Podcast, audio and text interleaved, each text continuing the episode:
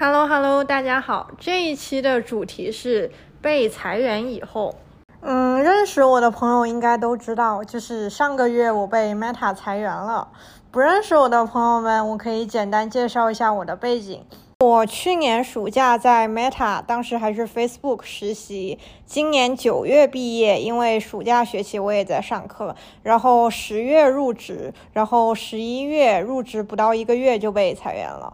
然后我来回忆一下当时的心路历程。虽然公司裁员这件事情好像是一个很大的新闻，嗯，大家听到都很震惊，但公司里面的人应该是并不意外的，因为公司这一年发生了很多事情，从改名到股价暴跌，到内部有很多很大的人事变动，到一直都有裁员的谣言，所以其实大家应该都知道裁员这一天迟早会到来。因为实在是有各种各样太多的谣言，搞得内部人心惶惶，甚至有人在 Blind 上说，希望裁员这一天快点到来，这样子一块石头就终于落地，就不用大家去猜到底是怎么裁，会不会裁。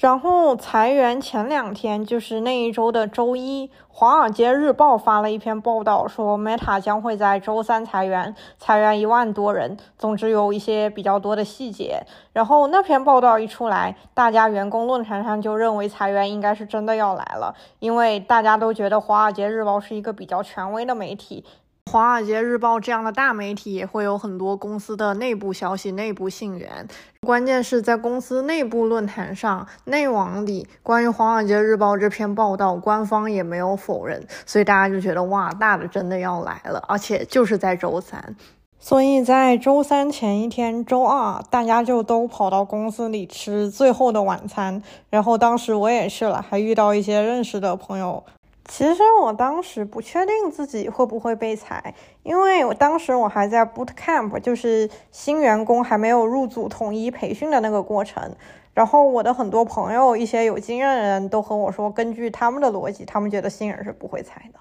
但是我比较悲观，所以在我心中，我觉得是一半一半吧。当时还有一个传言说，西部时间周三凌晨三点，也就是东部时间的六点，会有一个内部的公开邮件讲裁员的事情。所以当时很多西部的小伙伴都说要熬夜等到凌晨三点去看确认这个裁员的邮件。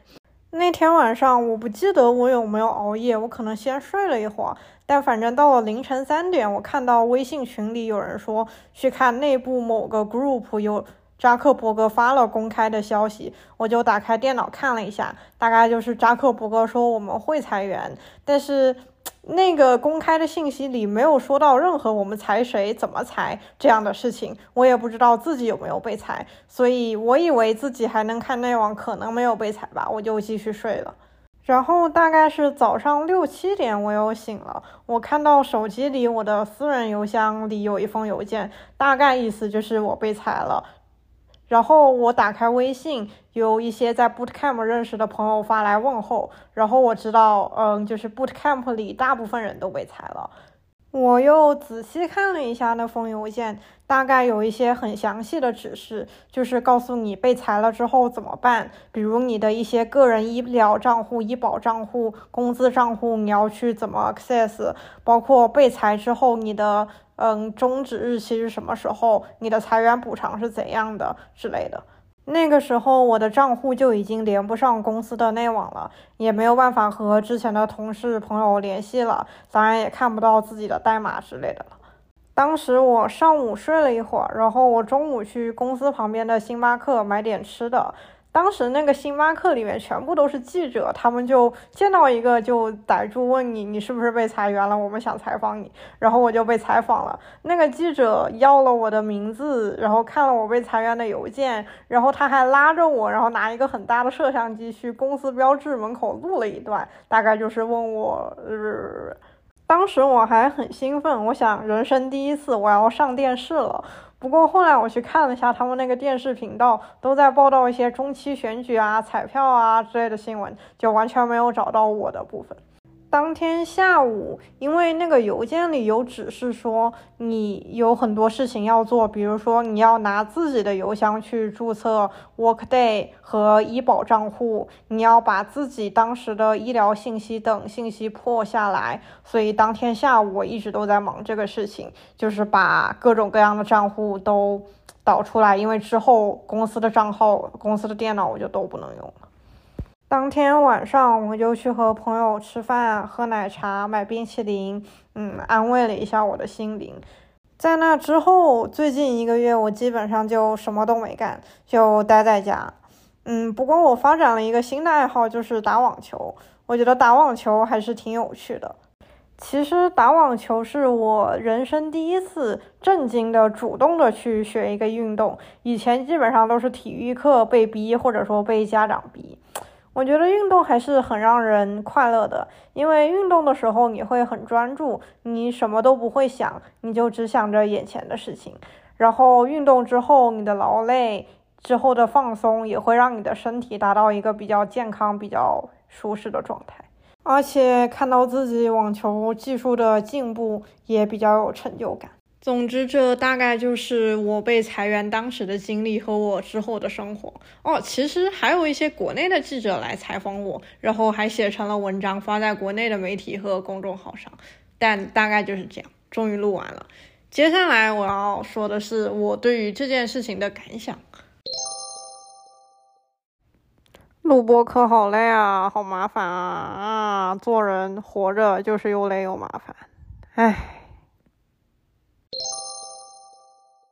首先，我想聊的是工作对我们来说意味着什么。我觉得要想讨论裁员意味着什么，就要先讨论工作意味着什么。我以前从来没有全职工作过，我大学的时候实习过几次，然后这是我第一次全职工作。所以，我以前思考工作的时候，其实我当时的想法还是很天真。我觉得工作就是一个用劳动换钱的过程，你劳动，然后你得到钱，就是这样子。但是当我自己开始全职工作之后，我发现完全不是这样子的。工作不仅仅是一个用劳动换钱的过程，工作可以说是成为了你的生活本身，掌控了你生活中大部分的东西。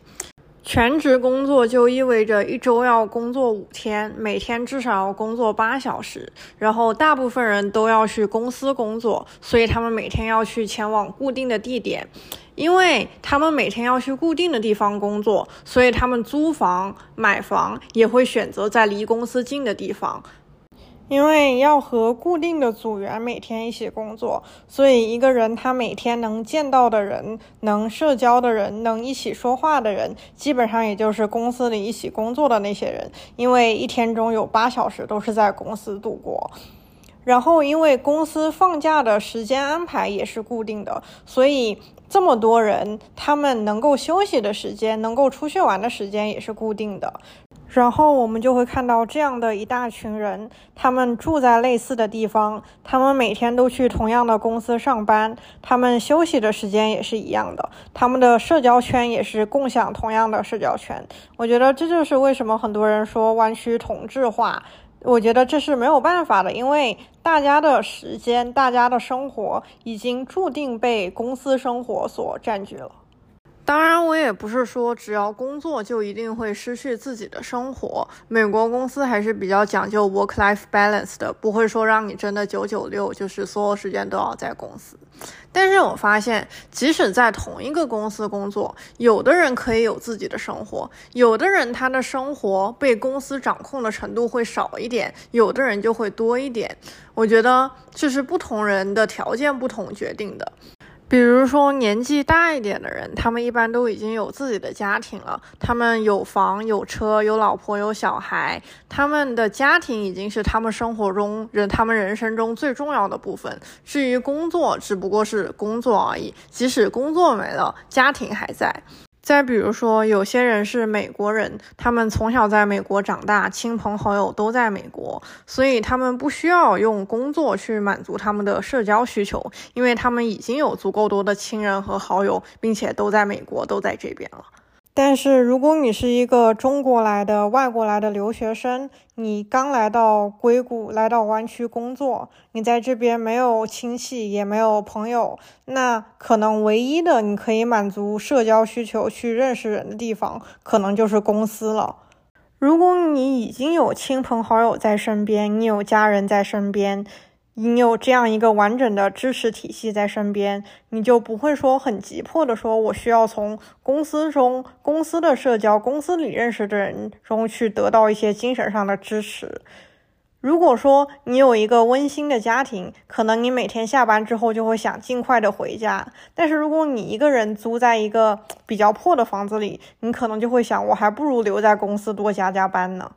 我觉得这就是一种不平等。同样的公司，同样的工作，但是对于本身比较弱势、缺乏自己本身的知识体系的人，公司工作就更容易去掌控他的生活，会更大程度上的掌控他的生活，不管是物质上的生活、生活方式，还是精神生活。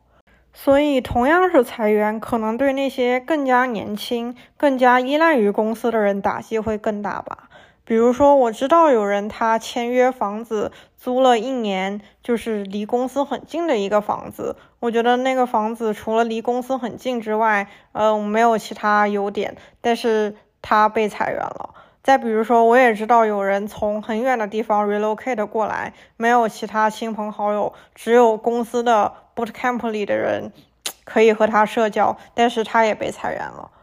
就像是你要有足够的钱，你才可以不为钱工作或者不工作；你也要有足够的自己的生活，你才可以不用依赖公司去给你提供一种生活、一种精神生活、社交生活、一种生活中的目标、人生中的意义。但是很遗憾，我觉得其实很多年轻人，我觉得是缺少这样的自己的生活的。就拿我自己来说吧，虽然我在湾区朋友挺多的。但他们基本上也都是和我一样工作的程序员，然后我觉得被裁员之后，我的社交生活还是受到了一定影响。比如说，我想工作日平时约他们出来，他们都不会出来，因为他们要工作。以前工作日我都是约同一个公司的朋友出来，但是现在被裁员了，所以也不行了。再比如说周末吃饭聚会的时候，他们很多人都会聊啊自己在公司最近做了什么，最近工作上怎么样。但是我就没有办法说，因为我被裁员了。当然，我也有很多兴趣爱好，比如说漫画、小说、偶像。我也有基于兴趣爱好而认识的朋友和和他们进行的讨论。但是我总觉得基于兴趣爱好而进行的讨论和交往总是很浅薄。我当然，我从来没有觉得我自己的工作是一个多么深刻、多么有意义的事情。但是，工作无疑是大家投入了最多精力的事情，不管你是不是自愿的。就是像以前上学的时候，大家总会说学习才是你的主业，学习才是人生最重要的事。不管它实际上是不是对你的人生影响最大、最重要的事情，但它是我们每个人、每个学生可能花最多时间的事情，所以也是被讨论最多的事情。而当你完全失去了这件事情，你会觉得你不知道生活的目标是什么，或者说。你还没有找到生活的目标是什么？当然，我知道很多工作上的所谓的成就，比如说升职、rating，在什么样的公司工作、级别，这些其实都是资本家画的饼，其实都没有什么意义。就像上学的时候比较 GPA 是三点几一样，这门课考了多少分一样，没有意义。但是这是一个大家都在做的事情，大家都在遵从的标准，你去做了。它不一定是属于你的意义，但是这会让你觉得安全，尤其是当你没有找到属于你的意义和目标的时候。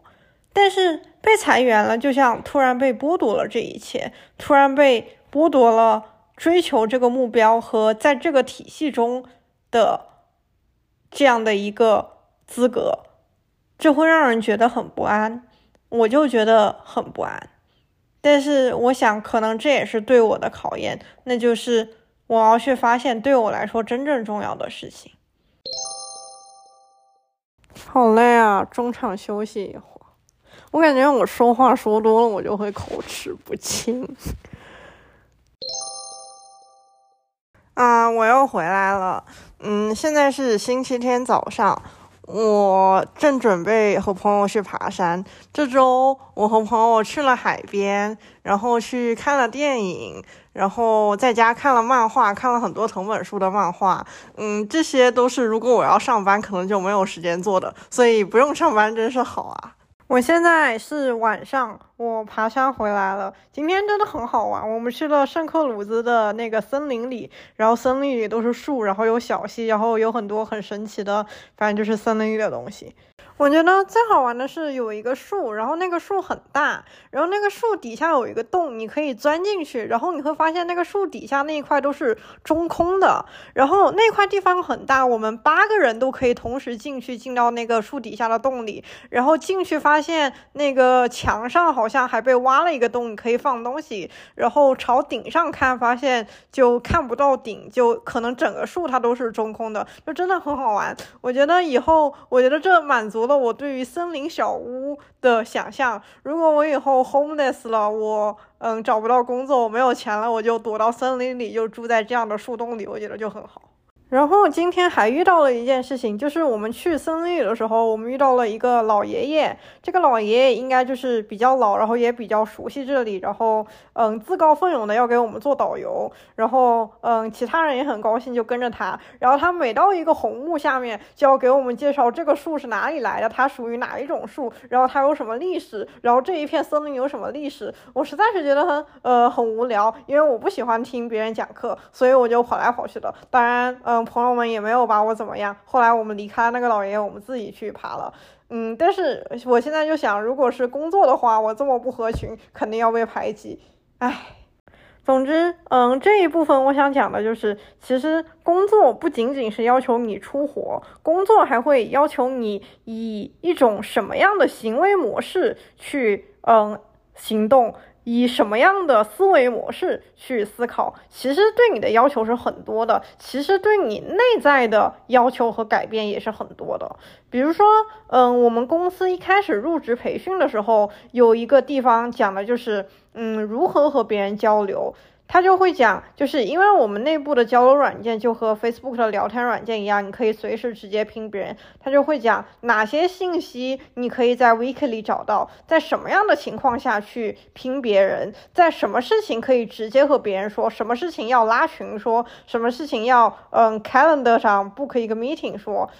当然，这些都是公司层面的东西，所以听起来可能还比较有道理。但是实际上到了实践中，你会发现，到了每个组都不一样，每个组老板或者老板营造的那种环境和氛围，对你的行为模式。嗯，要求都是不一样的。比如说，有的组老板可能希望每个组员都会尽可能的去竞争机会，他就希望大家都比较卷，大家都九九六，然后大家就是以一种竞争的心态在这里干活的。有的组可能老板比较看重合作，他希望大家都能友好相处啊。嗯，对不对？然后有的组老板希望组员可以自己主动提出一些 idea，组员可以自己说主动说我想干什么，我想干活。然后有的组老板希望我说什么你就干什么，你就不要有那么多问题，不要说那么多话。所以当你到了不同的组，你会发现他对你的思考模式和行为模式要求都是不太一样的。这个时候你就要看脸色行事，并且你要嗯调整你的个性去行动，就是这样。我觉得这个模式既有好处也有坏处。好处就是，如果你是一个非常以自我为中心的人，你可能可以学着开始社会化，学习，嗯，从他人的角度来考虑事情，学习用他人的眼光来看待事情，嗯，增加一些同理心。但是它的坏处就是。嗯，即使你已经比较社会化了，你还是要不断的、不断的审视自己，用他人的眼光去审视自己，并且做出调整。我觉得你不断的 adapt 别人的眼光、公司的眼光、公司的价值观、组里的价值观去审视自己，看自己 fit 不 fit，我觉得是一个很很累并且很内耗的过程，并且我觉得实在是很傻逼。这也是我不是很喜欢大厂的原因之一。当然，也不是说小厂就更好了，但是在一个很大的公司里，你会感觉到这种无形的文化在压迫着你，不断的用它来审视自己。不过，我觉得如果你真的相信这一切，你真的相信这套价值观，并且他的这套价值观在执行中是自洽的，没有什么矛盾的，你就跟着他走，其实是很幸福的。我觉得 Facebook 的很多人都是很幸福。我觉得工作有些时候就像谈恋爱一样，你要先去相信一个形而上的东西，比如说你要相信爱情，比如说你要相信工作的意义。但是你在实践中，你的仅仅有信仰是不够的，你在实践中又要遵循另一套标准，这样你才能同时把工作做好，并且愿意的去做这个工作。哎，感觉越扯越远了，但反正工作就是这么回事。懂的都懂，工作过的就懂了，实在是没意思。我觉得这个话题太傻逼了，我我不想聊了。下期下期我要聊爬山，爬山真的很好玩。